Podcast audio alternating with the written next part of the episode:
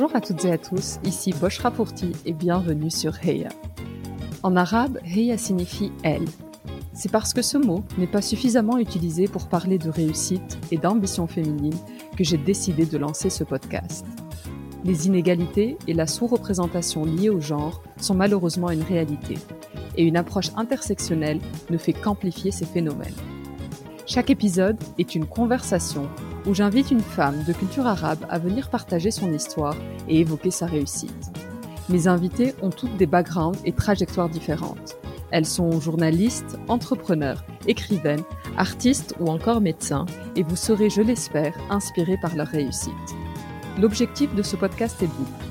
Tout d'abord, promouvoir une image différente de la femme arabe en mettant en lumière ses parcours exceptionnels mais aussi aider les plus jeunes ou celles en quête de renouveau à trouver des rôles modèles et ambitionner leur avenir.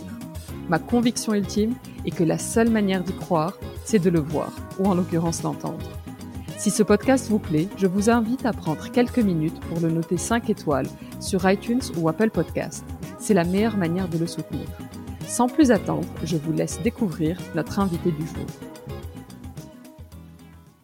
Cette semaine, j'ai le plaisir de partager ma conversation avec la fascinante Sonia Krimi. Sonia est une femme politique franco-tunisienne, membre du parti La République en marche et actuellement députée dans la quatrième circonscription de la Manche.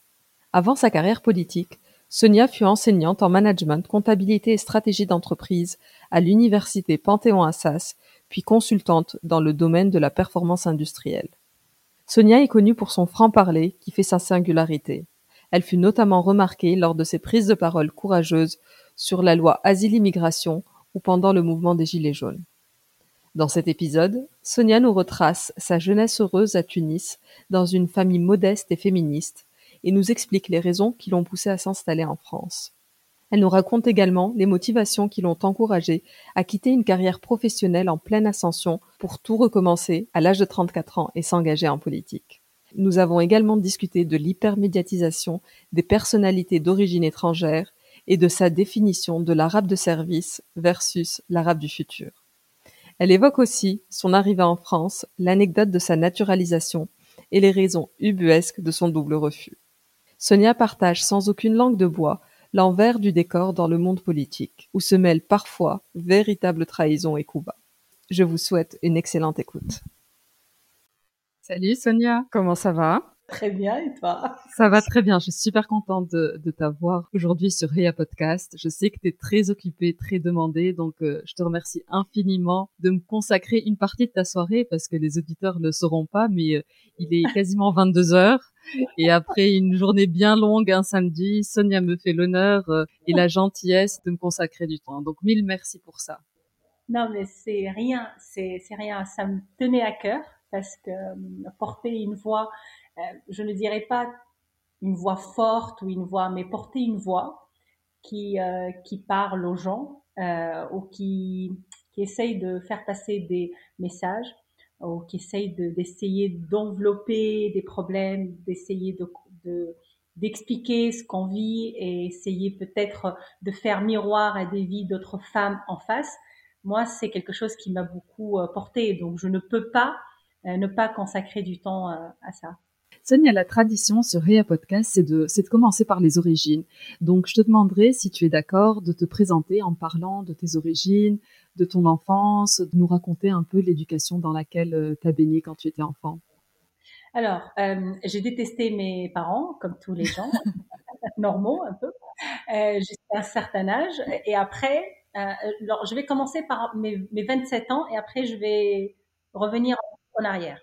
À, euh, à l'âge de 27 ans, j'ai lu un livre qui, euh, qui, qui, porte une phrase qui a changé ma, ma, vie par rapport à ma relation avec mes parents, qui dit exactement euh, si vous si vous ne pardonnez pas à vos parents, vous ne pouvez pas devenir adulte. Et, euh, et, moi, je me disais, mais à ce moment-là, j'étais fâchée contre ma mère. Je, je l'ai trouvée euh, pas assez cultivée, pas assez fort, pas assez riche, pas assez, euh, pas assez euh, instruit, pas assez tout. Et, et j'avais certainement honte. Et à l'âge de 27 ans, j'ai eu honte d'avoir honte d'eux, en fait. Et euh, j'ai lu cette, cette phrase et qui a chamboulé ma vie. Et donc, je me suis dit, est-ce que je veux rester euh, enfant, à tout reprocher à mes parents, à me dire c'est à, c'est à cause d'eux? Et du coup, il y a eu un avant et un après ce livre parce que j'ai pardonné à mes parents. Donc, je me suis pardonné à, à moi-même hein, parce que ah, vous entendez les mouettes. C'est beau, ouais. Et pourtant, tout est fermé. C'est pas un film d'Hitchcock. je sais pas, j'ai fermé toutes les fenêtres, mais ici, les, euh, les mouettes, c'est. Vous êtes à Cherbourg. Et, euh, et donc, j'ai pardonné à mes parents et je me suis pardonné aussi tout ce que, tout, tout le mal qu'on peut faire à nos parents parce que quand on leur dit qu'on les aime pas quand on leur dit qu'on euh, s'en fout qu'ils soient pauvres, nous, on veut tel, tel truc ou tel truc. Donc, bref. Donc, je me suis voulu beaucoup, euh, mais je me suis rattrapée depuis beaucoup. Ça fait 11 ans quand même. Hein, donc, euh, je, me suis rattrapée beaucoup avec, avec eux. Je les aime euh, comme ils sont et ils m'aiment comme je, je suis, enfin, enfin. Et avant ça, j'ai eu une enfance euh, belle, belle enfance. J'ai euh, j'ai manqué euh, de tout ce qui est euh, financier et, et, je n'ai pas mon matériel en fait. Hein, je n'avais pas de chambre à moi. Je vais pas vous faire la, la Rachida Dati, hein, ce qui.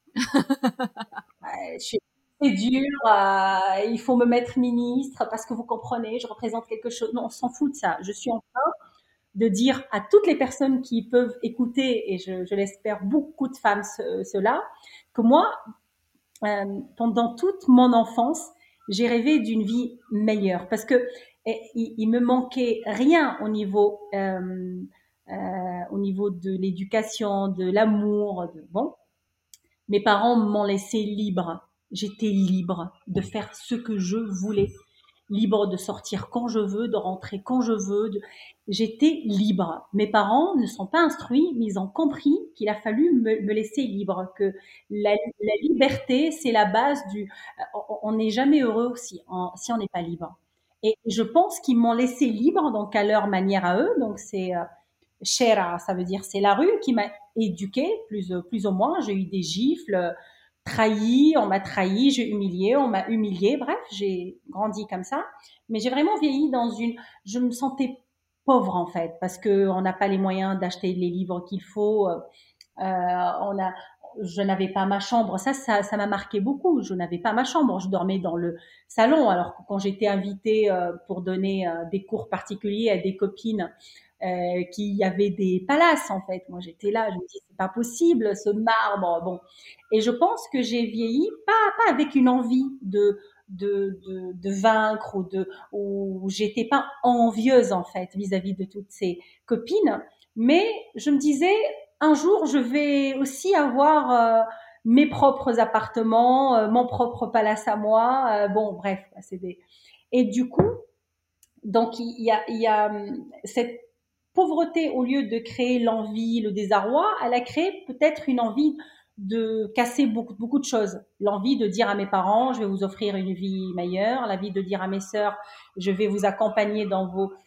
études. Et mes parents m'ont laissé libre, mais en même temps, ils m'ont, eh, ils m'ont poussé à rester à l'école, d'aller à l'école. Moi, ma mère, je me rappelle, bon, il faut pas, il faut pas faire ça, mais mais euh, mais quand la, la, maîtresse me donnait une gifle, ma, ma, mère, elle me donnait deux. Voilà, il fallait surtout pas que, c'est-à-dire que si je me plains, si je rentre à la maison, si je me plains et si j'ai fait euh, une dispute avec le voisin de, côté, ben c'est moi qui va, c'est moi, qui va être euh, puni, c'est pas le voisin de côté, on, on s'en fout. Et du coup, voilà, j'ai un peu c'est une vieille éducation mais c'est une éducation qui m'a permis d'être qui je suis euh, aujourd'hui. Donc voilà, beaucoup d'amour. Et vous étiez, tu parlais de pas avoir ta chambre et de, de tes sœurs, vous étiez cinq enfants, c'est ça? Cinq filles, ouais, cinq, cinq filles. J'en voulais. Et tu étais l'aînée? Oui, j'en voulais à ma mère à chaque fois qu'il y avait un enfant qui arrive. je dis mais c'est pas possible, il y a des moyens de contraception. En plus, je commence à être un peu âgée, donc euh, ma dernière sœur, euh, j'avais 14 ans. Donc 14 ans, on est, on est on est, on est grand, on est, ma sœur, elle s'appelle euh, Hela, elle s'appelle, elle est, elle est magnifique, mes sœurs, elles sont merveilleuses, elles sont, euh, euh, elles sont, elles sont libres, c'est des femmes libres, d'abord, c'est des femmes heureuses, c'est des femmes bien entourées, quand on est bien entouré comme ça. Alors après, on a l'entourage qu'on le mérite. On a l'entourage qu'on le crée. On a l'entourage qu'on le veut. On, crée notre, notre entourage. On crée, euh, bref. Comment, comment vous, vous dire euh, euh, on, on, a ce qu'on, la chance, elle se travaille. C'est une compétence se travaille. Et plein de gens, ils disent, ah, ça se provoque la chance, les réseaux, ça se provoque.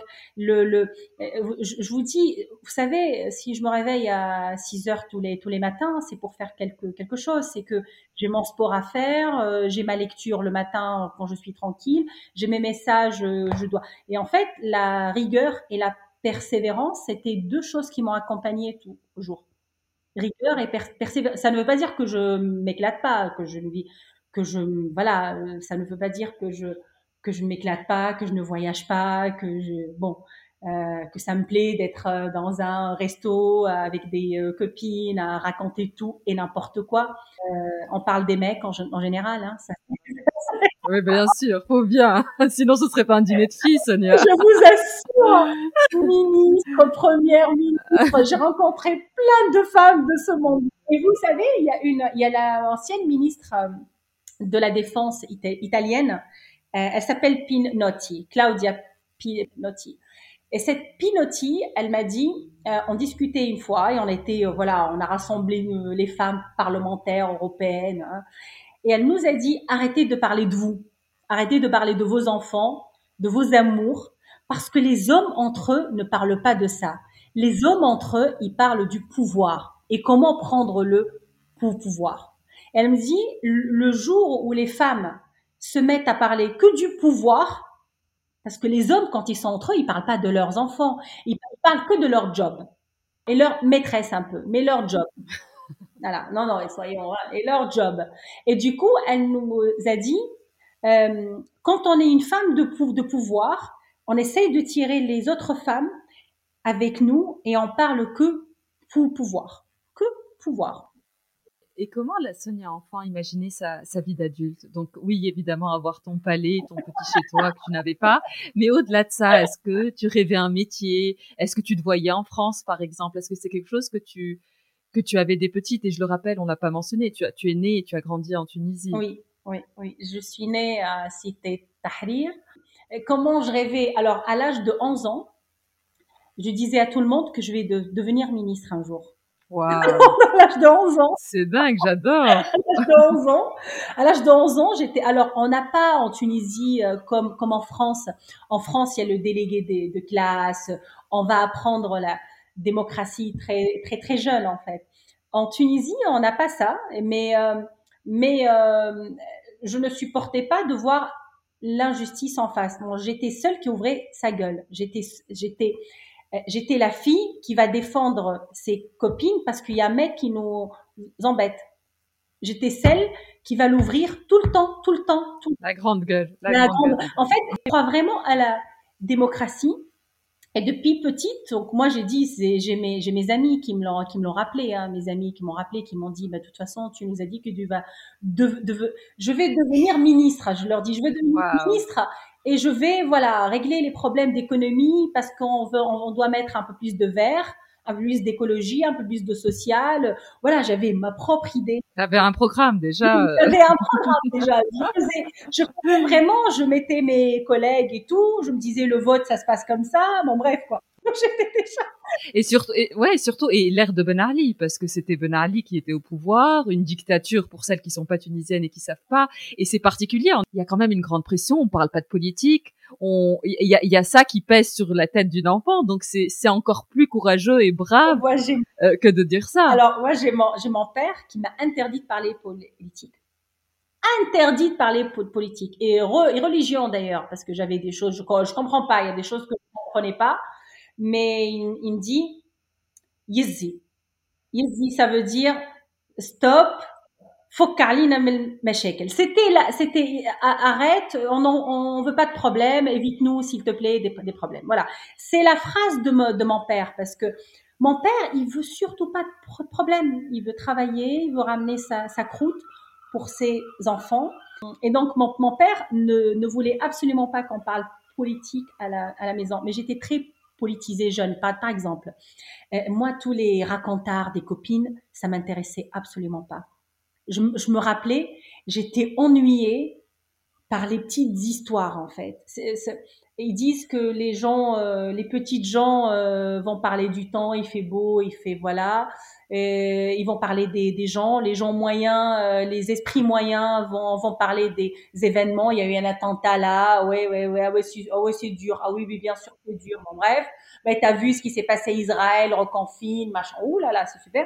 Mais les grands esprits, ils vont parler des valeurs, des idées, des conceptions, de comment on voit demain et comment on, avance vers autre chose, vous voyez. Et, et, pendant, mais vraiment, je ne dis pas, attention, je ne dis pas que j'adore aller au hammam et parler de tout et n'importe quoi aussi, voilà. Mais, mais en général, je, je, me suis rendu compte très très jeune, à partir de l'âge de 11-12 ans, que les petites histoires ne m'intéressaient pas que ça va bien, il fait beau aujourd'hui, ça m'intéressait pas. En fait, ce qui, ce qui m'intéressait, c'est la profondeur des choses. L'amitié, ce que c'est, l'amour, ce que c'est, la politique, ce que c'est, la guerre, ce que c'est. Euh, et ça, je pense, c'est quelque chose qui aide à développer après une personnalité plutôt militante, euh, euh, robuste aussi parce que parce que je ne dis pas les gens ils vont dire elle dit elle dit d'elle qu'elle est robuste et tout. Robuste parce que j'ai une vraie colonne vertébrale. C'est-à-dire je politiquement je sais sur l'échiquier politique français je suis identifiée. Je suis à la gauche de la République en marche. C'est très très clair pro-migrant, euh, pro-social, euh, anti-corruption, anti-complotiste, anti-conspirationniste. Voilà, c'est c'est mon monde en fait. C'est c'est et je suis identifiée dans ça. Et je pense que mon enfance, mes parents, la Tunisie, la dictature, le harissa, le, le, le, tout ça, ça a façonné le, comment dire, j'arrive pas à trouver en français, mais quand tu es dépassé par les choses, quand tu es humilié aussi, parce que j'étais beaucoup humiliée quand j'étais petite.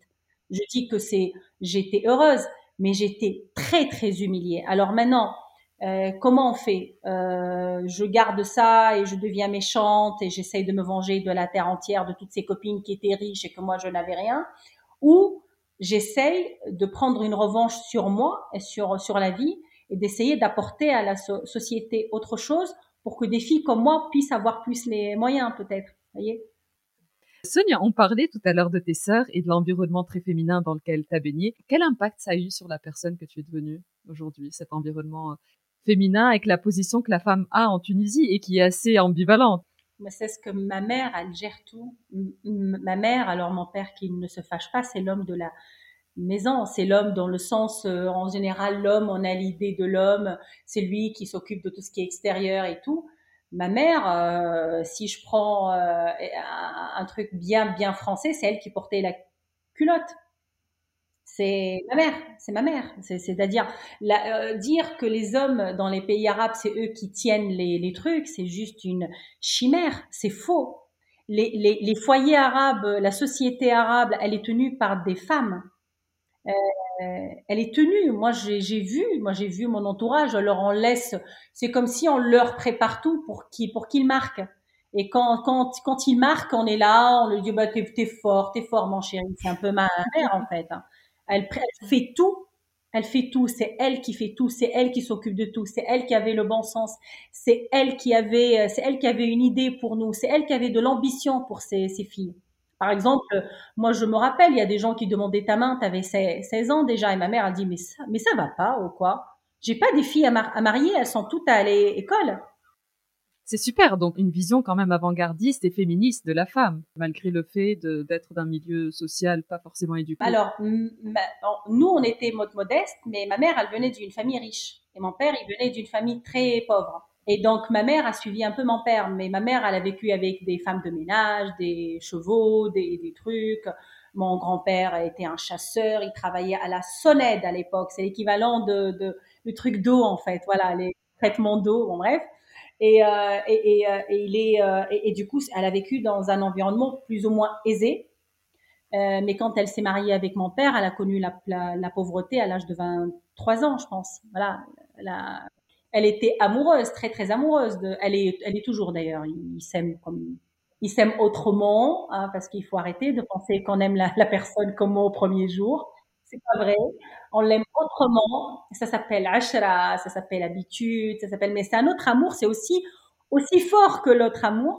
Attention, il y a plein de gens qui ont des parents séparés et qui sont très bien aussi. C'est pas. Mais moi, je parle de moi et je dis, même si c'était pas facile pour eux, ils se sont pris la tête comme 99,99% de couples, voilà, ils sont pris la tête violemment parfois, mais ils s'aiment profondément ils se respectent profondément, ils sont, ils, s'admirent en fait, voilà. Mais dans cet environnement féminin, la, première féministe que j'ai rencontrée, mais elle, elle le sait pas, hein, personne lui a dit euh, qu'elle était, qu'elle est.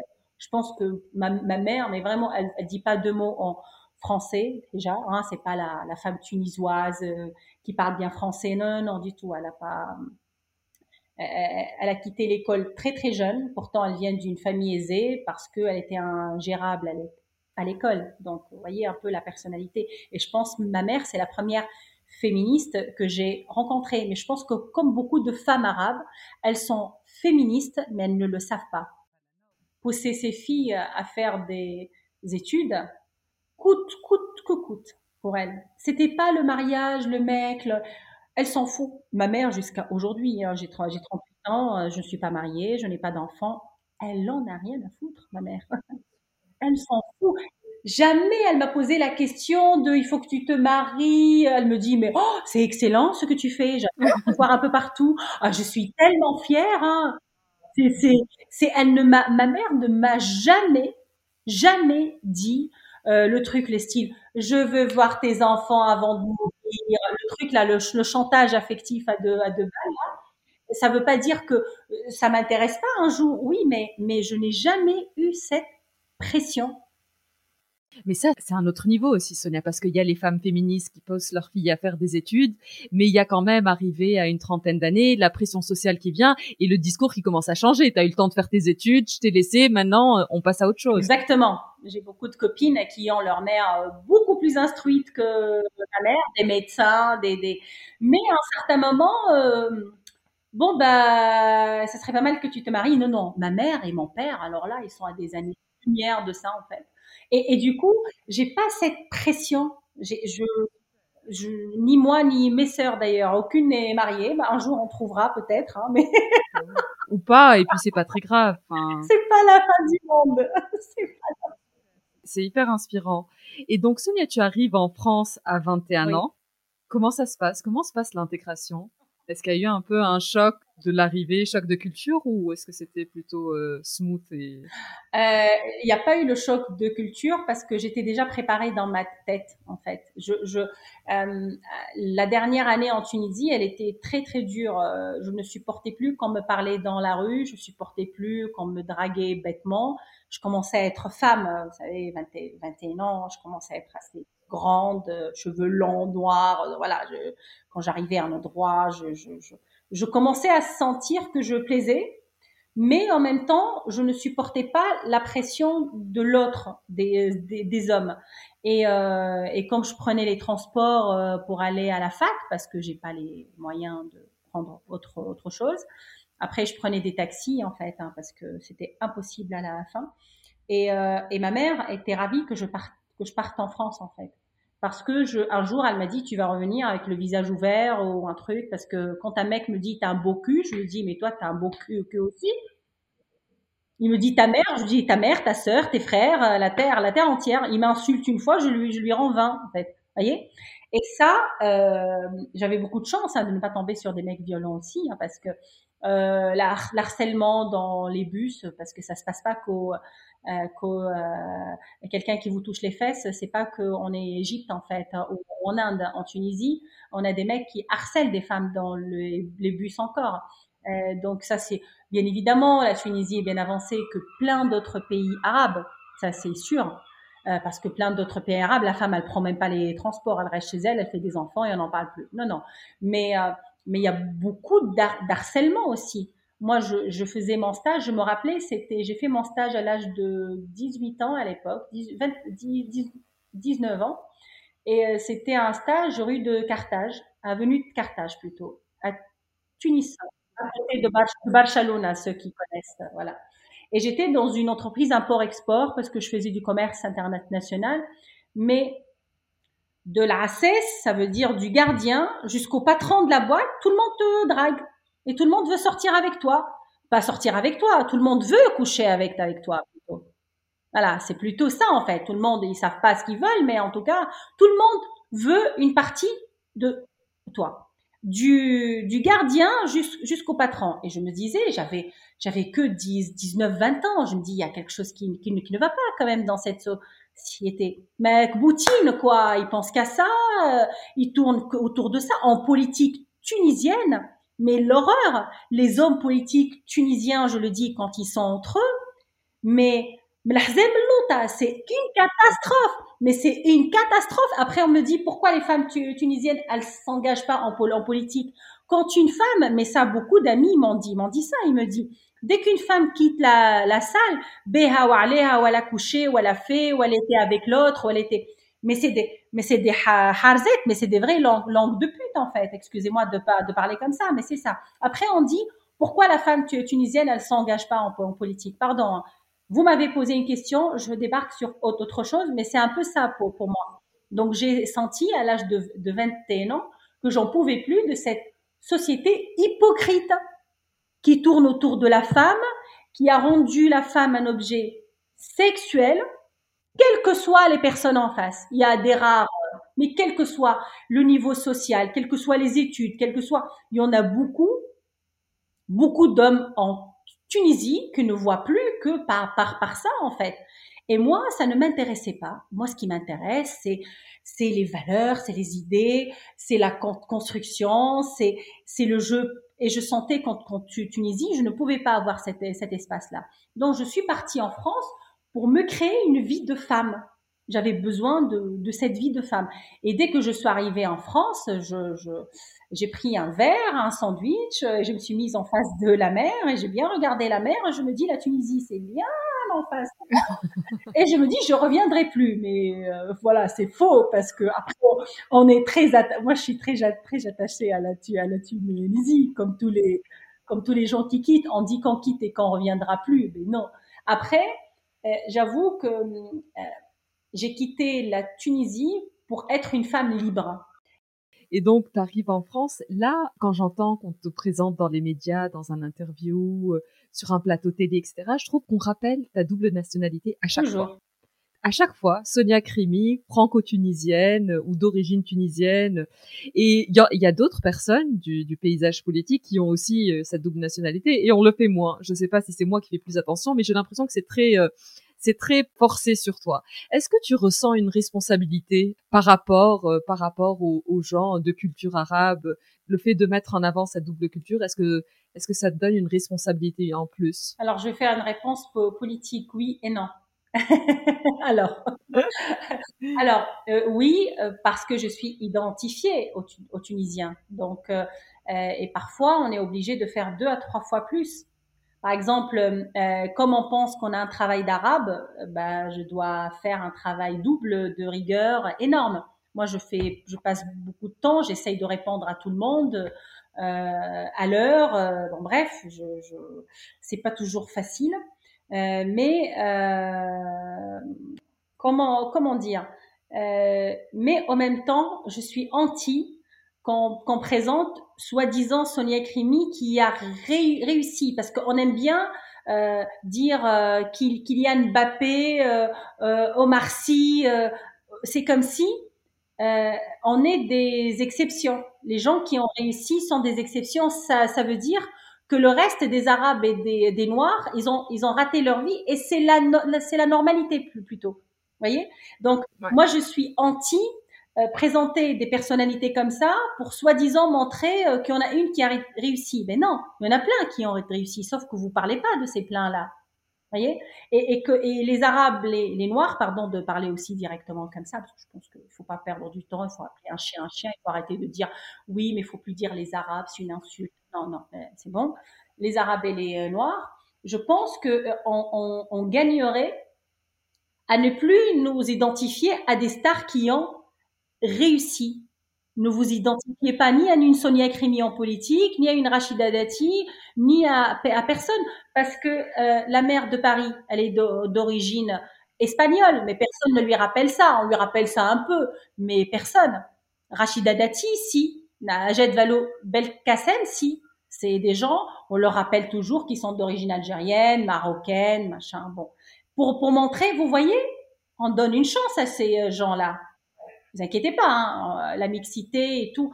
Euh, sauf que non, non, non, il faut arrêter. C'est pour ça que je vous dis oui, je sens une responsabilité, mais non, je refuse cette identification et surtout pas pour parler de euh, du, du, problème de l'immigration en France. Moi, je, je ne, pour parler positivement et, faire engager les gens dans mon sujet d'immigration et qu'ils se rendent compte de la douleur que ces femmes et ces hommes endurent pour arriver chez nous. Euh, je passe pas mon, mon, temps à dire regardez, ça peut faire des personnalités comme moi. Non, je passe mon temps à leur expliquer le périple. Je passe leur temps à leur dire qu'ils ont été vendus plusieurs fois en, en Libye avant d'arriver ici, qu'ils ont été violés cinq à six fois les hommes et les femmes. Tous les migrants qui arrivent en France, ils étaient violés plusieurs fois avant d'arriver en France. Je peux leur, leur parler des barbelés qu'on met aux frontières payées par les impôts des Françaises et des Français, les barbelés qui sont mis avec comme indicateur le taux d'intégration dans la chair humaine. C'est, c'est, c'est, tu vois, et quand je parle de, de ça aux gens, et quand je leur dis que les migrants que vous voyez ici, c'est pas des gens qui veulent vous voler, c'est, mettez-moi dehors pendant 24 heures et vous allez voir hein, si je vais pas voler pour euh, vivre ou sur, survivre. Voyez? Donc du coup, je, je, je dis, alors je porte un message qui dit, on doit absolument prendre soin des quelques milliers de personnes qui, qui sont là pour ne pas faire le lit du Front National, ni de l'extrême gauche d'ailleurs. Voilà, parce que les deux, bon, pareil, euh, ils ont une matière. Moi, je ne veux plus que les migrants soient une matière parce que si on gère pas l'immigration, c'est là elle devient un problème. Tu vois, c'est pour ça que je, dis, je refuse cette hyper personnalisation des gens, euh, des stars noires, arabes et dire ah, regardez ils ont réussi. Non, je pense que je pense qu'on a moins intérêt à parler de ça parce que une Sonia Krimi à l'Assemblée nationale, ça doit être quelque chose de normal, ça doit devenir quelque chose de normal.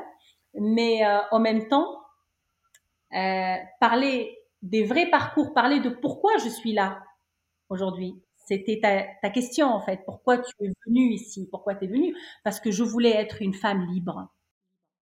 J'ai lu ton livre euh, Dieu va te suspendre par ici. je trouve ça très drôle parce que ça me rappelle l'expression que j'ai entendue euh, toute mon enfance autour de moi, donc ça me fait beaucoup sourire. Et l'un des chapitres, Sonia, de ton livre s'appelle De l'arabe de service à l'arabe du futur. Est-ce que c'est quoi cet arabe du futur? Comment tu le vois? Cette touffe en fait qui euh, c'est, en fait, c'est la BD de Riyad. La BD, ouais. Qui que j'adore, que j'ai tout lu. Euh, j'ai passé, euh, je passe un appel à tous mes amis à qui je leur ai prêté mes Riyad Satouf qui me les rendent quand même parce que j'en ai acheté une fois, deux fois, trois fois. Bon, bref, je ne prête plus aucun livre, plus aucun. Et, euh, et en fait, de l'arabe de, de service, pourquoi? Parce que les gens, quand on arrive en France, ils attendent de nous de fermer nos, nos gueules. En gros, il faut se faire petit, il faut rien dire, et il faut faire. Non, je me dis, j'essaie de, au maximum d'être moi-même. C'est déjà énorme, hein, essayer d'être soi, soi-même. Ni plus, ni moins, ni plus sympa, ni moins sympa. J'essaie juste d'être moi. Et c'est déjà pas, mal. Par exemple, quand j'ai pas envie de, de boire euh, euh, quelque chose, je ne le bois pas. Et, et, et, je, parce que souvent, on fait le test en fait. Ah, t'es, mu, t'es musulmane, mais non, ça n'a rien à voir. J'ai pas envie de boire là. Ça regarde que moi en fait. Et du coup, il y a une lutte comme ça pour essayer d'arrêter de faire l'arabe de, service. Ça veut dire celle qui veut plaire à tout le monde. Euh, là, j'ai arrêté. Là, j'ai, je pense que c'est, c'est avec l'âge en fait. Vous savez, je deviens comme l'Arzouza, tu vois, qui dit son voilà, des gros mots. Non, non, c'est mais quand voilà, vous voyez un peu le. le... Non, mais bien sûr, mais c'est important. Je, dis, je suis sans filtre. Je dis ce que je pense. Et je suis payée pour dire ce que je pense. Alors, c'est parfait. Mais l'arabe du, du futur, parce que si vous lisez, si les gens lisent Riyad Satouf, on se re... moi je me retrouve dans ces contradictions parce qu'on a vécu. Vous, savez, il y a plein de gens qui qui nous reprochent de cacher notre fond. Euh, on est des islamistes cachés, là, on va sortir un jour euh, bombarder. Non, ça se passe pas comme ça. Sauf que on est des vrais culture caméléon. Moi, tous les gens qui nous écoutent, qui sont comme moi, d'origine libanaise, égyptienne euh, ou autre, euh, algérienne, tunisienne, euh, voilà, il faut que j'oublie personne maintenant que j'ai nommé quelques. voilà, toutes les personnes qui sont d'origine arabe comme moi savent ce que ça veut dire vivre dans des contradictions. On a une culture caméléon en fait. C'est-à-dire, moi, je peux prendre une mléoui, ça c'est du pain tunisien avec de l'arissa et un petit peu de thon et que je le mange dehors, euh, devant chez moi, assise dehors avec un short et des claquettes l'été, parce que je continue à le, à le faire, le voilà. Mais en même temps, je suis capable de m'asseoir à côté d'Emmanuel Macron et avoir un discours très soutenu sur la Méditerranée et sur la situation d'Erdogan, etc., dans les pays, pays arabes. C'est-à-dire, je, je, et ça, je pense que plein de gens comme nous, il y a que des gens comme nous qui sont capables d'aller à, à, tous ces niveaux-là. Et ça, c'est une richesse énorme. C'est, c'est, c'est énorme d'avoir ces triples, quadruples cultures, être capable d'être euh, avec tout le monde d'une manière tellement innée. Je trouve que tous les Arabes ont ça inné.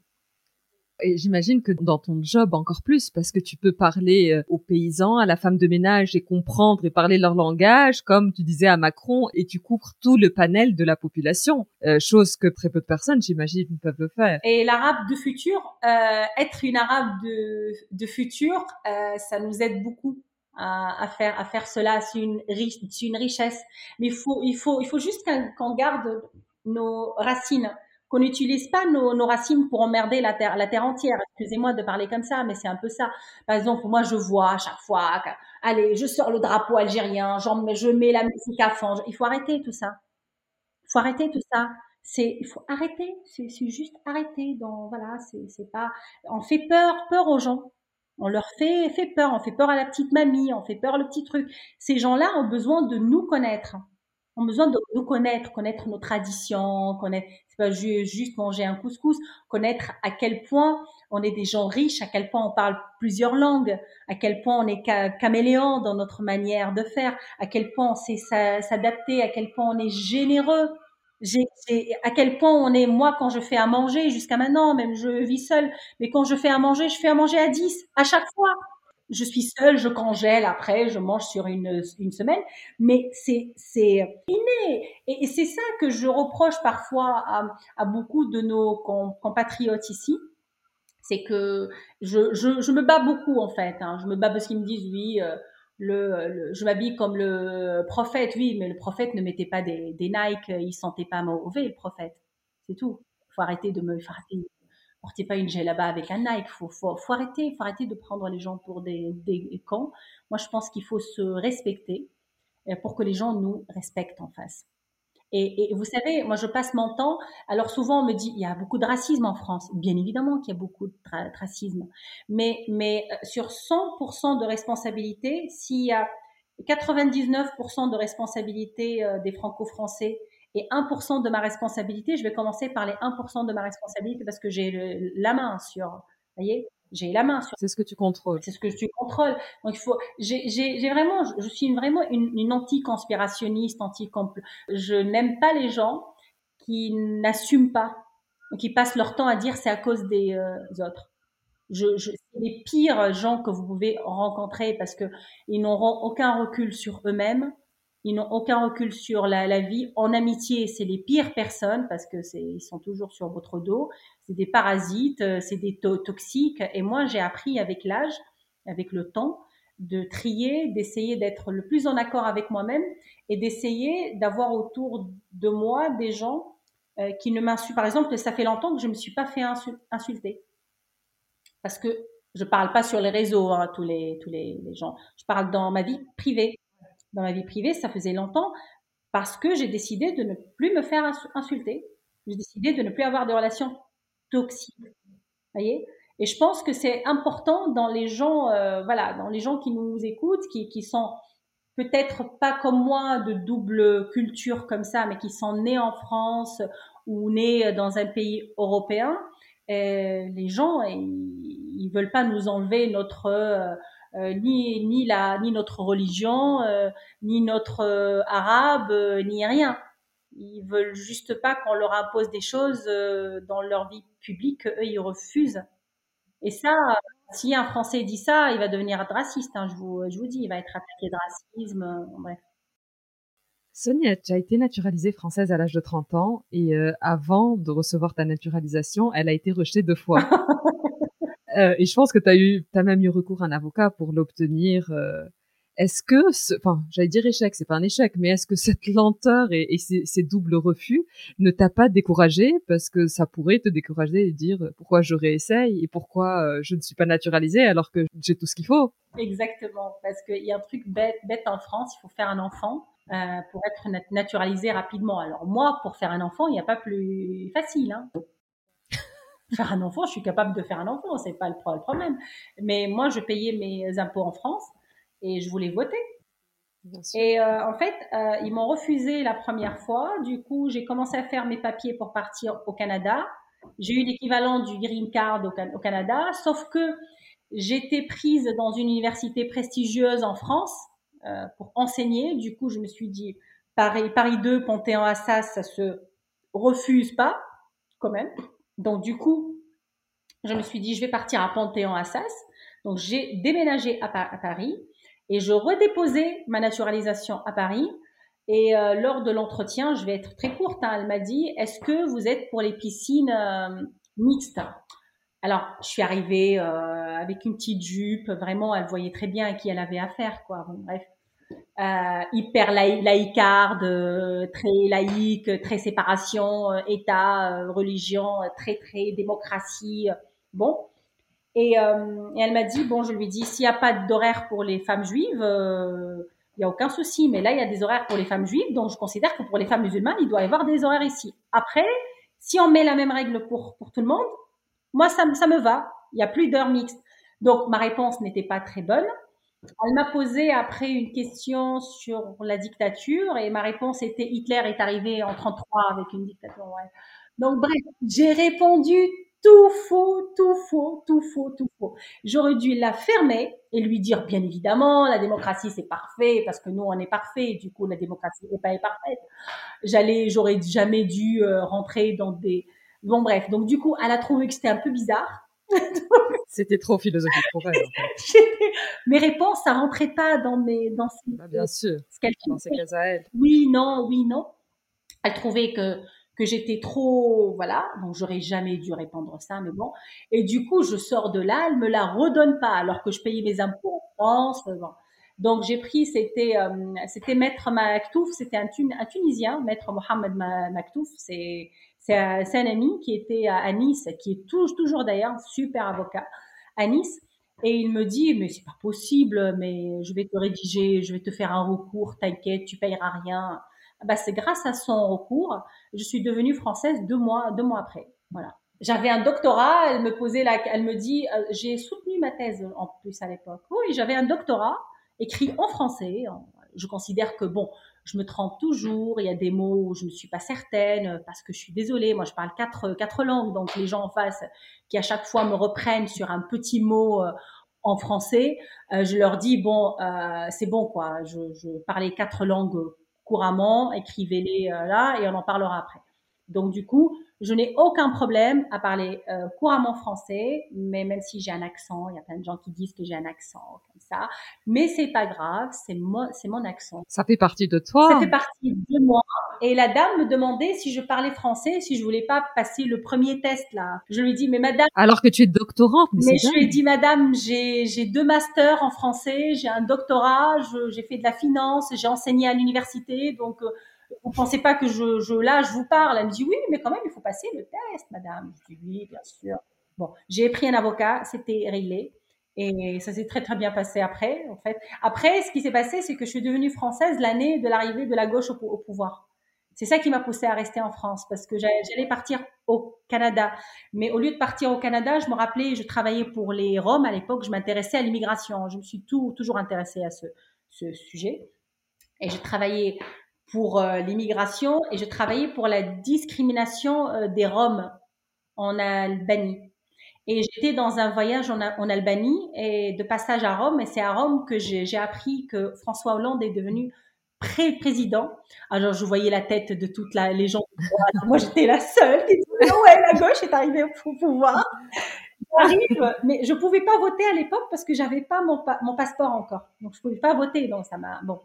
Et, je me rappelais, je, je suis arrivée, j'appelle un ami, j'avais ma, ma valise, mais en même temps, je devais aller à, à Bastille. Vous voyez? Et, et, et, et, je, et, ça poussait de partout. J'étais avec ma valise, alors qu'il y avait des gens qui comprenaient pas pourquoi j'étais avec une valise à Bastille, mais moi je voulais pas rater la prise de parole de, François Hollande. Bref, quoi. Donc je, je c'était un super moment et c'est pour ça que que j'aime énormément ce pays, vraiment. J'aime la, la, Tunisie, mais j'aime la, la, France aussi. Quand je suis en Tunisie, la France me manque, et quand je suis en France, la, la Tunisie me, me, manque. Mais c'est comme ça, je dois vivre avec ça, c'est comme ça. Les deux font partie de toi. Ah, oui. C'est comme choisir entre sa mère et son père. Je voulais revenir sur ta carrière. Donc, tu as commencé en tant qu'enseignante, tu as ensuite travaillé au sein de, de grands groupes.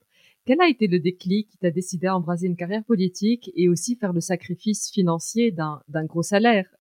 La, Dans la vie privée, euh, dans, dans mon ancienne vie pro, j'avais le calme. Je n'ai plus le calme maintenant. J'avais euh, l'insouciance aussi. Je regrette l'insouciance dans laquelle je vivais avant. Euh, maintenant, quand je suis dans la rue, je suis incapable de ne pas déchiffrer tout ce que je, vois. La compétence du département, la compétence de l'État, qui a payé ça, qui est responsable de ça. Euh, et, je suis, incapable de voir. Je suis devenue incapable. J'essaie de faire un effort sur moi l'été pour couper, mais et les week-ends aussi. Hein, de temps en temps, je coupe, je fais mon sport, ma vie. Euh, mais je suis incapable de voir et de ne pas imaginer toute la construction étatique qui doit être derrière cela. Je suis pas peut-être constitutionnaliste énorme comme le, le président tunisien ou le voilà, mais j'ai de plus en plus une connaissance des projets, des choses, de la vie des gens, du service qui doit être autour d'un citoyen, de ses vrais devoirs et ses vrais droits. Et, et j'ai et, et, cette insouciance-là, parce que je vois l'argent public, je me dis, on aurait dû faire comme ça, on aurait pu faire comme ça. Vous voyez? Donc, j'ai cette insouciance-là. Et du coup, euh, c'est vrai que passer euh, d'une vie privée où je gagnais très bien ma, ma vie euh, à une vie pu publique comme ça, je ne, je ne le regrette pas parce que c'est pas une histoire d'argent. Je fais pas attention, je fais pas l'apologie de la pauvre pauvreté. Hein. La pauvreté, j'en sors et je ne veux plus jamais y mettre les, les pieds. Mais moi, je fais pas partie des gens qui ont besoin d'un grand salaire pour vivre. C'est-à-dire, je suis heureuse. Euh, je suis heureuse en fait. C'est-à-dire, vraiment, j'ai j'ai pas pas besoin de beaucoup de. Euh, vous voyez, par exemple, je je suis pas quelqu'un qui porte beaucoup de de bijoux. Euh, j'ai pas de bijoux chez moi. J'ai pas d'or. J'ai j'ai pas beaucoup d'argent sur dans un compte bancaire. Je voilà, j'ai j'ai des biens, bien évidemment, parce que j'ai bien gagné ma vie avant, j'ai travaillé, bon, j'ai des biens à moi, mais euh, mais c'est tout. Je, je, voilà, je fais pas l'apologie de la pauvreté, mais je considère que je j'ai pas besoin de gagner 30 ou 40 fois le SMIC pour me sentir heureuse. Donc du coup, le choix ne s'est pas fait sur l'argent, parce que si si c'est fait sur l'argent, euh, je serais restée dans le privé, ça c'est euh, sûr. Voilà. En plus, j'avais cadré et tout, j'étais très respectée. Euh, je voyageais, voilà, on voyage en première classe, on est tout le temps dans les meilleurs hôtels et on est reçu par les grands patrons. Donc voilà, j'avais pas un ego, j'avais pas un métier qui nourrissait pas mon ego de réussir, de tout ce que voilà je veux pour partir en politique. Mais je me rappelais un an avant qu'Emmanuel Macron apparaisse dans la vie politique, je commençais à m'ennuyer énormément. Et je me disais, gagner de l'argent, c'est bien, mais c'est pas une fin en soi. Et j'ai commencé à chercher un travail aux Nations Unies en, en, Afrique. Tout le monde me trouvait folle, en fait, parce que j'ai déjà quitté la fonction publique à 30 ans. Et à 34 ans, à 29 ans, okay Et cinq ans après, euh, après avoir travaillé dans le privé, acheté des biens, je, voilà, donc financièrement, je commençais à me sentir vraiment bon et euh, avoir des postes de, de responsabilité. Et, et, et, tout le monde me trouvait folle que à 33 ans, 34 ans, je voulais encore requitter, requitter pour une troisième carrière euh, dans l'humanitaire euh, à Kuala Lumpur, euh, en Asie. Ou, voilà, ils trouvaient que j'étais folle en fait. Voilà. Sauf que il y a quelque chose en moi que cette petite fille a peut-être réalisé, qui voulait avoir du marbre, des palaces. Des... Bon, c'est fait, check. Voilà, c'est Maslow là, le, le, fait. La pyramide, ouais. Pyramide, c'est bon. Il y a quelque chose en moi qui, qui dit bon, d'accord, tu voulais gagner de l'argent à 30 ans, euh, t'es propriétaire de deux, deux fois, euh, voilà, c'est bon, c'est bon. en plus, en Tunisie, on aime bien les maisons, les appartements, on aime bien ça. En général, les thunes, on aime bien ça, hein, voilà. Donc, du coup, c'est, j'ai, mais en même temps, je me dis, je, je suis pas si heureuse que ça en fait. Je, parce que je sens que je travaille pour l'argent, je travaille l'argent qui ramène de, de, de l'argent. J'étais comme les, les traders en fait. Vous savez, j'arrive à, je suis arrivée à un niveau où c'est là, c'est intéressant, c'est intéressant. Parce Mais il te manquait, il te manquait euh, un fond, il te manquait l'humain, euh, l'humain, l'humain. Essayer de, essayer de dire que j'améliore réellement. Euh, et, et, et, euh, vous savez, il y a, y a, un film de George Clooney, in, On the Air, je pense, où il voyageait un peu partout dans, dans, dans le monde pour virer des, euh, des gens, des grandes boîtes. Moi, c'était un peu mon, mon job avant.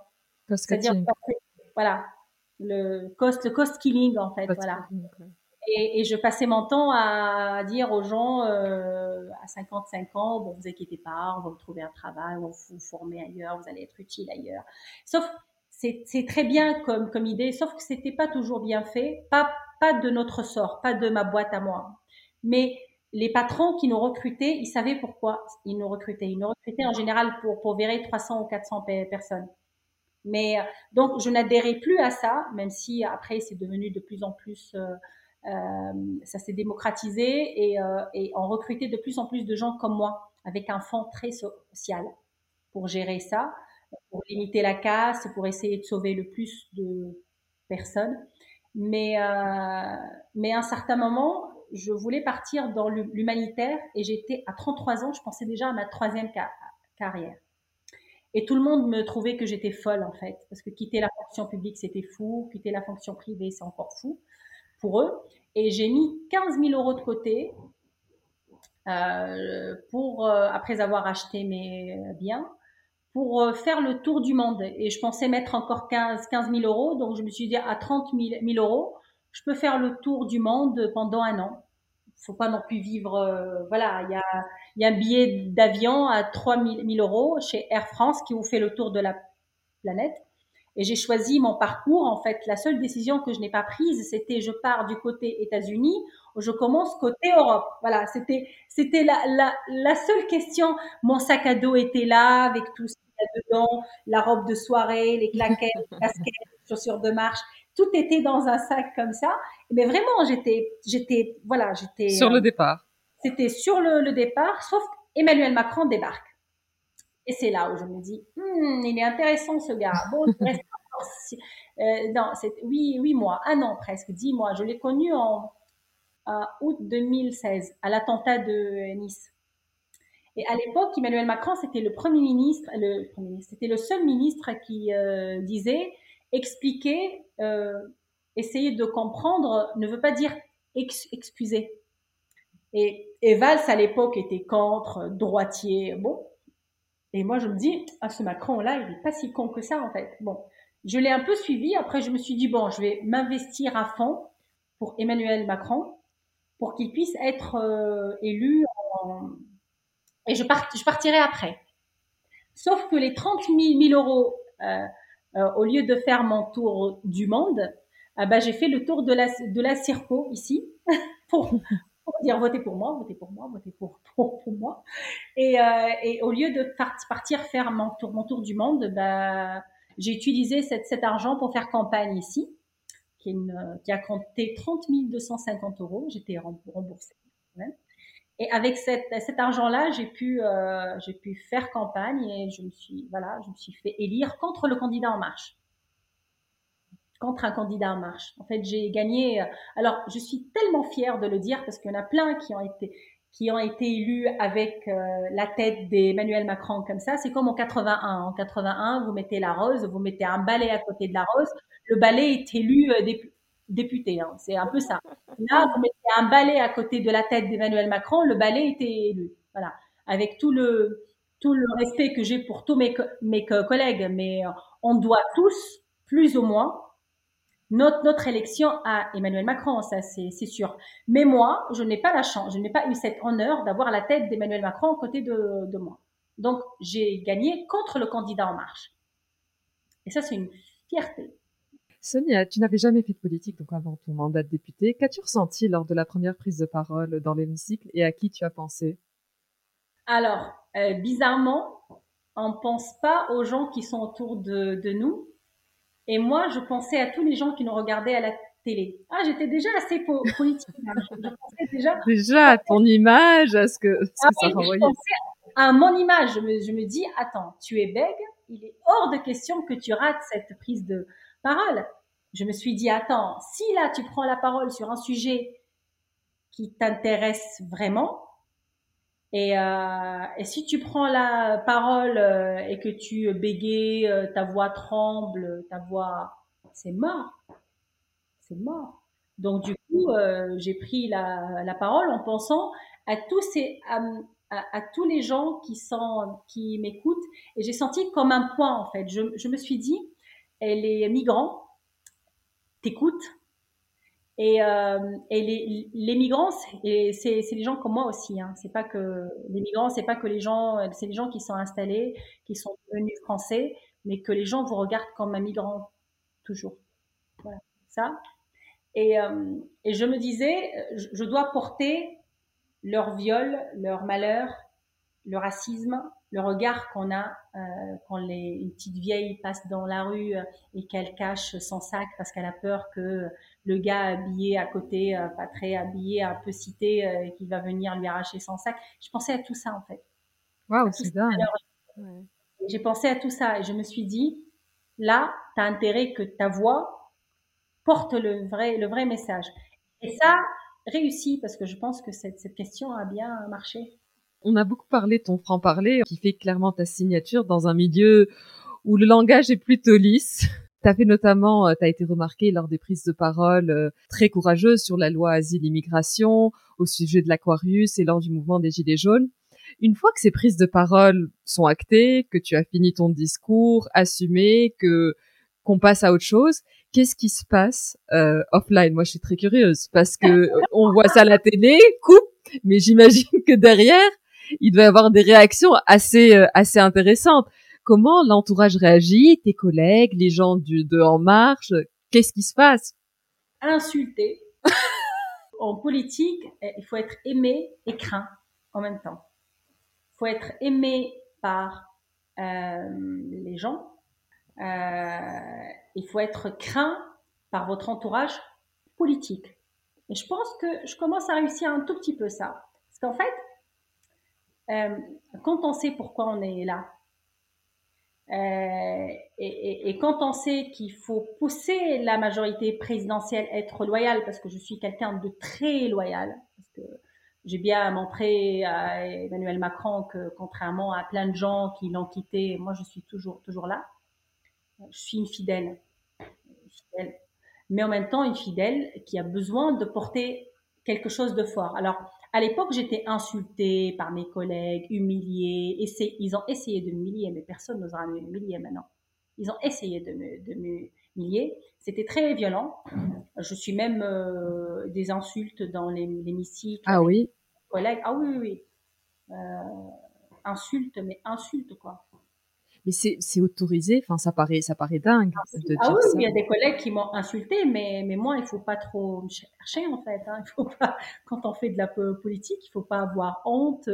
Quand on sait pourquoi on dit les choses, faut aller au bout. Il faut aller au bout. C'est comme ça parce que vous avez cinq ans, les gens ont voté pour vous pour ces cinq ans-là. Qui dit que vous allez être là, là après? Si vous passez votre temps à dire non, je dis pas ça parce que je veux devenir ministre, parce que c'est ça en fait. Quand on est député, tout le monde rêve de devenir ministre. Et du coup, c'est la course au plus zélé. C'est les gens zélés après, les gens zélés. Euh, ah, monsieur le président, vous êtes parfait. Ah, monsieur le président, c'est gentil ce que vous avez dit. Oh là là, heureusement que vous êtes là. Le peuple français a besoin de vous. Mais il n'a pas besoin de ça, Emmanuel Macron. Il a besoin de gens qui bossent autour. Il n'a pas besoin de lécheurs, de, de, de, voilà, il n'a pas besoin de ça. Emmanuel Macron a besoin de gens de la société civile qui bossent, qui ont des convictions et de droite et de gauche, et qui sont capables de les porter et de travailler ensemble. Et moi, je vous dis que la gauche en marche, c'est quelque chose qui existe. Il y a plein de gens qui disent, mais non, on a voté des mesures sociales beaucoup plus que le gouvernement PS pendant les cinq ans. Moi, je suis en train de finir un livre et parfois je tombe sur un truc parce que je suis pas toujours on, travaille beaucoup sur le terrain aussi. Hein. Je suis pas toujours dans l'hémicycle pour voter le moindre amendement. Parfois, je me dis, je tombe sur un truc, on a voté ça, mais c'est super. Pourquoi plein de gens ne sont pas au courant?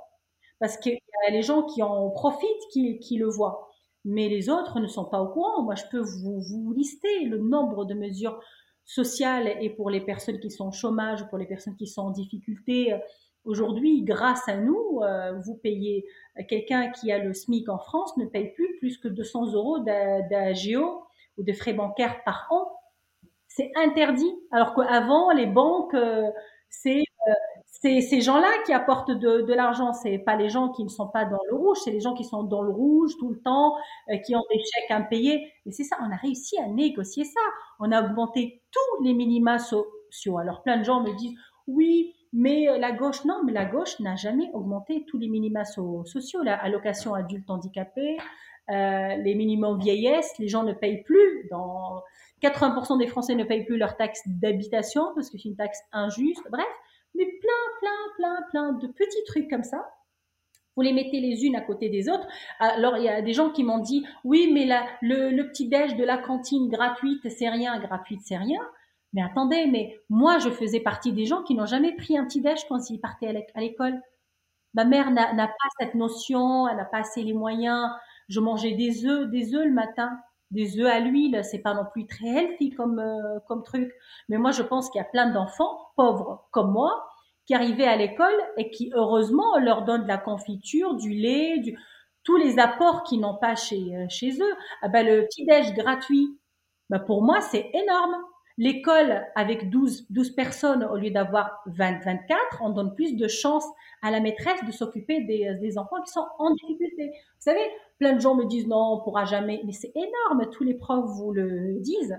C'est alors, je vais pas, voilà, je, je vais pas vous dire en tout cas euh, le, le reste de tout ce qui a été voté parce que ça explique, ça répond à des questions aussi parce que plein de gens me disent pourquoi tu en marches toujours pourquoi? Mais oui, c'est un parti de droite. Mais non, si vous, si vous regardez de près, vous allez voir que ce n'est pas. C'est, bon, il y a beaucoup de choses qui sont, qui sont bonnes. Après, euh, il y a plein de gens de droite chez nous qui n'ont pas su supporter mes prises de parole. Et les gens de droite sont beaucoup plus organisés que les gens de gauche.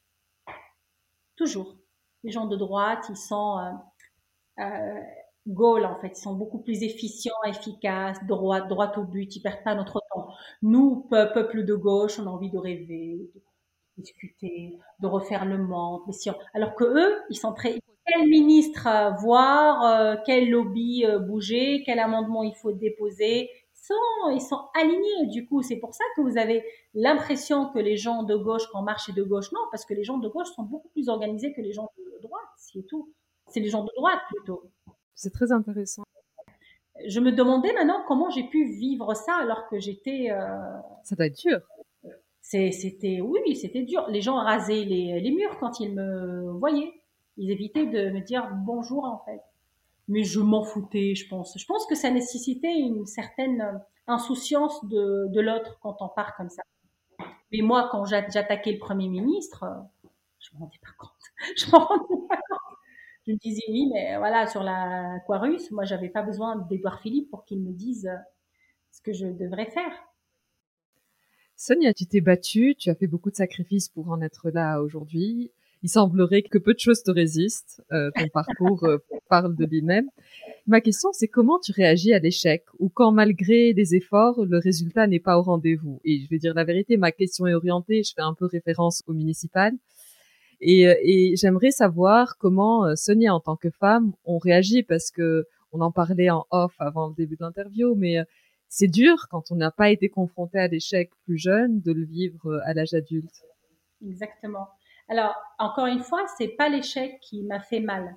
Euh, moi qui m'a fait mal, parce que je peux le dire, il y a plein de gens qui disent arrête de dire j'aime ou j'ai fait ou non ou j'ai mal. Non, parce que moi je suis pas une plante plante verte, hein, je suis pas une je suis pas une machine, je suis une femme politique, mais avec un cœur et avec un vécu et avec des sentiments. Elle peut sentir la, trahison. Moi, il n'y a pas pire que la trahison. Déjà, quand vous êtes trahi par une amie ou par votre ex-compagnon ou par déjà c'est quelque chose qui vous fait mal ou vos ex-collaborateurs, ça vous fait mal. Mais d'ailleurs, on n'est jamais trahi que par ses propres amis, sinon ça s'appelle pas une, trahison. Bon, les autres, c'est vous, vos ennemis sont identifiés, ennemis ou adversaires politiques en, tout cas, mais vous l'avez identifié. Mais euh, l'échec, euh, vous apprenez beaucoup. Et vraiment, maintenant, c'est trop facile de le dire une fois qu'on était confronté à l'échec. Moi, j'ai jamais été confronté à l'échec dans ma vie pro. C'est la première fois de toute ma vie où, où, je suis confrontée à un échec. Et en plus, je, je, veux que les gens imaginent, en fait, se mettent à ma place et imaginez ça. Parce que quand vous partez, vous postulez à un job, si on vous refuse, vous êtes au courant, la personne en face, et votre maman, père, ami, compagnon, mari, c'est tout. Là, c'est la terre entière qui est au courant que vous avez échoué. Là, c'est écrit dans le journal, des articles de presse. Et en plus, moi, ce qui m'a, ce qui m'a atteint à l'époque et ce qui m'a rendu plus forte aujourd'hui, c'est que, euh, est-ce qu'il, plein de gens autour de moi, là, je suis en train de lire un message de quelqu'un qui, voilà, qui me dit, tu as l'air en forme, très, très en forme, et ça nous fait plaisir que tu nous reviennes en forme.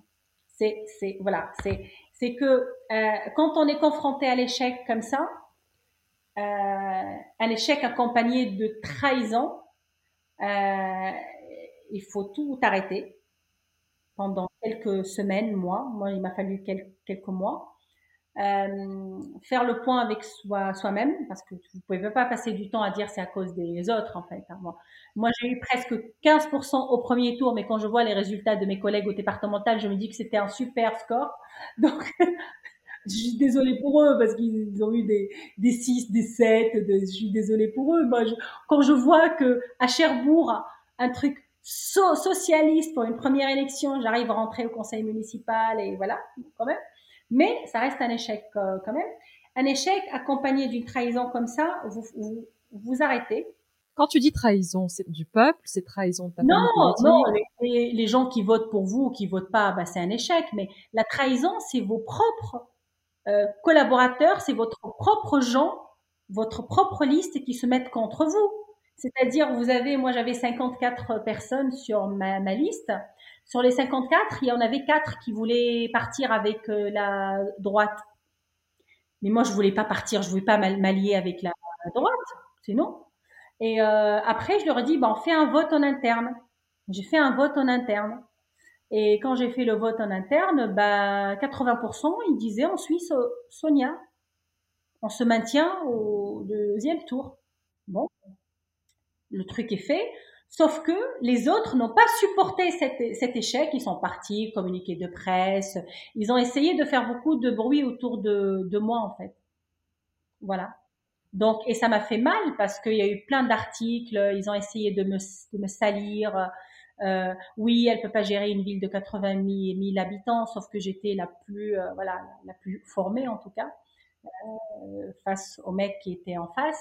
Ils m'ont attaqué sur mes euh, origines. Je suis certaine, si j'étais pas femme, c'est parce qu'ils avaient tous le double de, mon âge. Hein, voilà, donc le double de mon âge.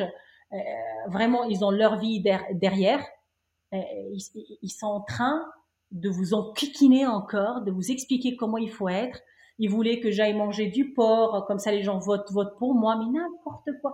Mais il y avait des trucs, mais il y avait des trucs ridicules. Il y en avait un qui voulait me faire de la sophrologie, c'est un artiste connu ici. Alors, il s'appelle Michel la, la, Rivière, hein, je m'en fous, je dis les noms parce que franchement, maintenant, il s'appelle Michel la, la Rivière, mais c'est tout ce que vous détestez en, en politique. Vous savez, c'est les bouffons du roi. Le, les bouffons, ils sont là, ils essayent de vous vendre quelques, quelques tableaux euh, d'eux, bon voilà.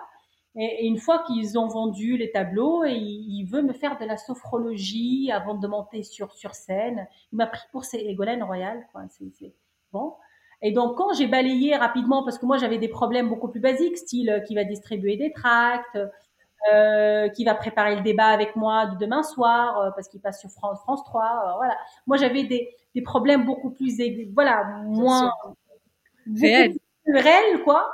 Et, et, surtout que je trouvais que leur euh, leur proposition était tellement ridicule et dépassée, mais c'est normal. Ils ont 70 ans passés tous, donc euh, ils ont le double de mon de mon âge en fait. Bon, je suis une femme. T'as la triple peine. T'es femme, jeune et, euh, et d'origine d'origine arabe. Et voilà. Et, et en fait, et, et ils n'ont pas supporté qu'une femme comme moi, elle reste et elle les emmerde. Et je leur dis, mais je vous emmerde, vous faites ce que vous voulez. De toute façon, vous, pouvez me salir, je reste au deuxième tour. Alors, ils ont essayé de retirer ma liste, ils ont appelé tout le monde, ils ont donné un rendez-vous euh, euh pour, euh, sauf que je gère bien mon, affaire quand même. Hein, il faut pas non plus, pas non plus prendre pour la, je gérais bien mon affaire. Bon bref, c'est ça en fait quand je dis trahison, c'est ça, Bochra, en fait. Hein. La trahison, c'est des gens que vous avez fait, euh, que vous leur avez fait confiance. C'est parce que vous ne les suivez pas, ah bah, qu'ils vont se mettre contre vous. Et en fait, comme ça suffisait pas, il y en a un même, je vais dire, mais je donnerai pas son nom. Sa fille, elle était violée. Je l'accueille chez moi, je fais la nounou, la babysitter, j'appelle le procureur, je l'accompagne à la, je, je suis avec elle à la, à l'hôpital, je, je, je, suis pas assistante sociale, hein, mais je l'ai fait quand même. Et une semaine après, il était à la télé en train de me, de me crier. Oh. Voilà. Là, c'est le summum de ta trahison pour le coup. Alors là, c'est mais là, là parce que parce qu'on se dit politique trahison, ça va de pair. Euh, mais là, cet exemple, ça va au-delà. Là, j'étais là, je me dis quand même, c'est moi qui a pris soin de sa fille il y a une semaine. Il pleurait chez moi, euh, sa fille. J'étais, bref, je l'accompagnais à la police, j'emmerdais tout le monde après sa, sa, plainte et tout, bah, je me suis rendu compte qu'elle a couché avec le gars et qu'elle a changé d'avis après. Bon, c'est même, c'était même pas un viol, mais c'est pas grave, tant mieux pour la, la fille. Mais que le père soit dans un journal télévisé à me dire oui, mais elle nous écoute pas, alors qu'une semaine avant il était chez moi, on n'arrive pas à la joindre. Fuck quoi. Non, mais c'est des, c'est dur. C'est dur.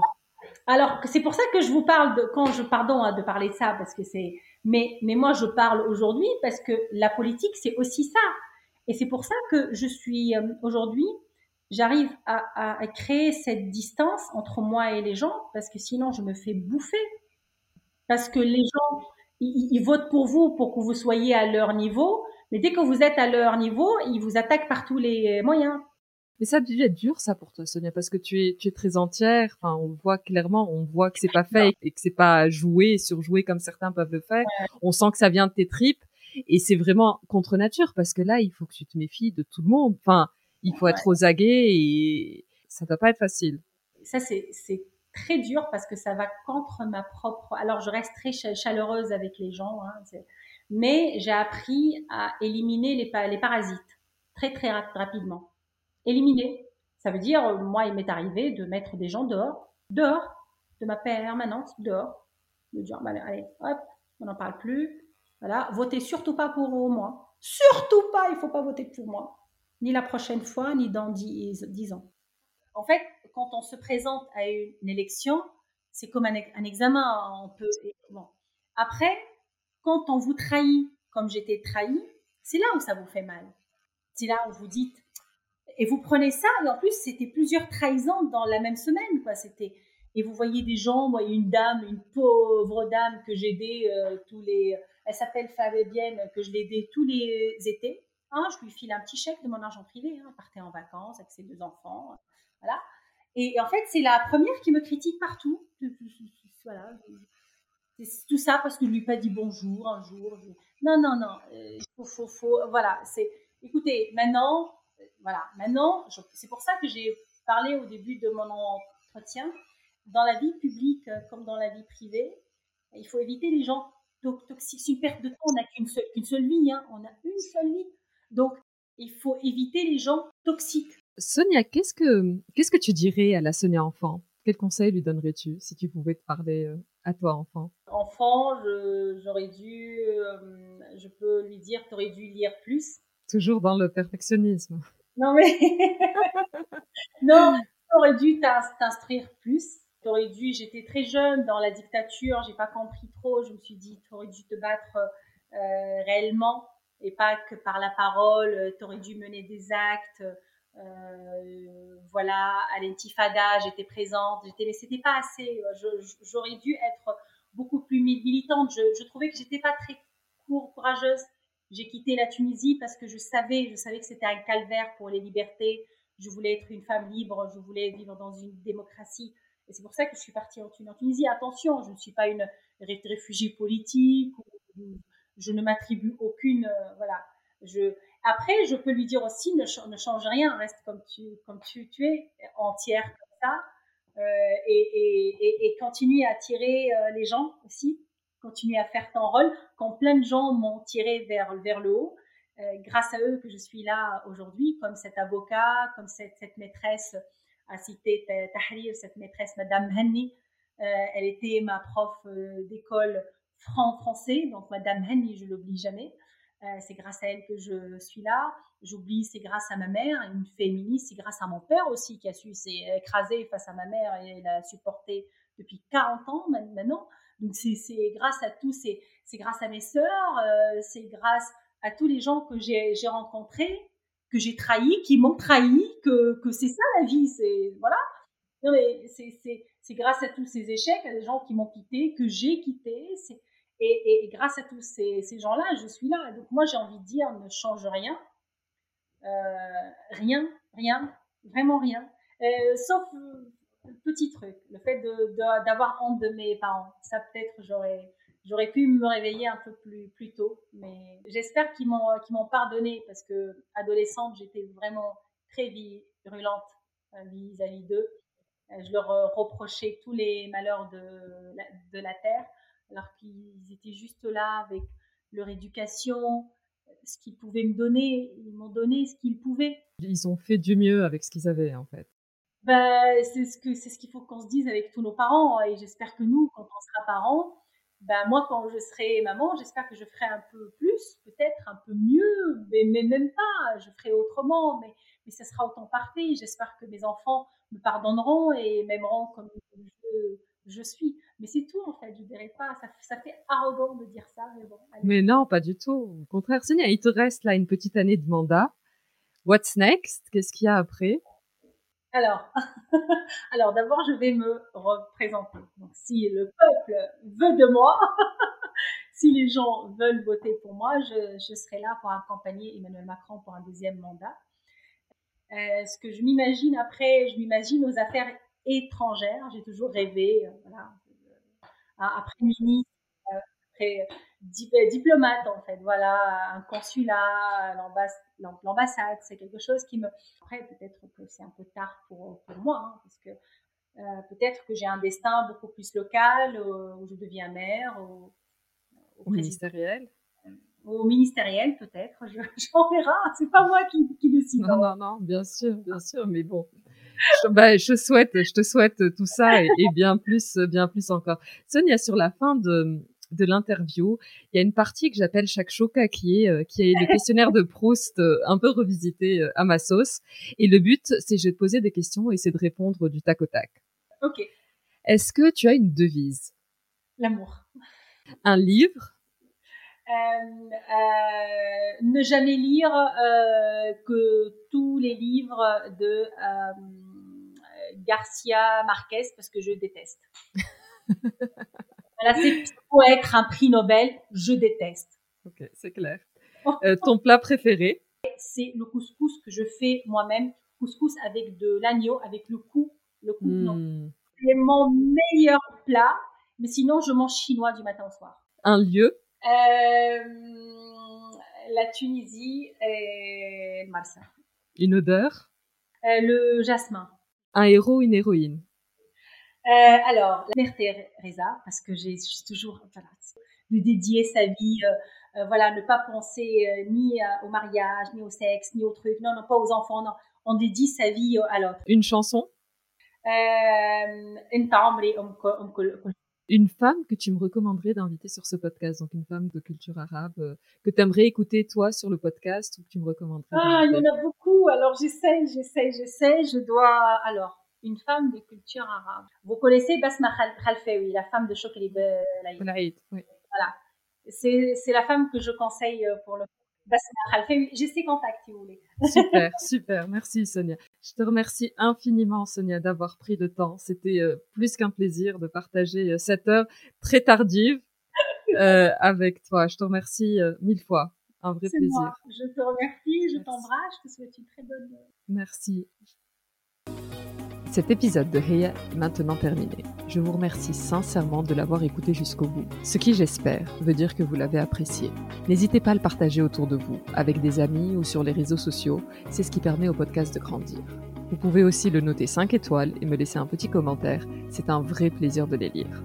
Si vous avez des questions ou voulez me suggérer une invitée, n'hésitez pas à me contacter sur la page Instagram Heya underscore podcast. À très bientôt.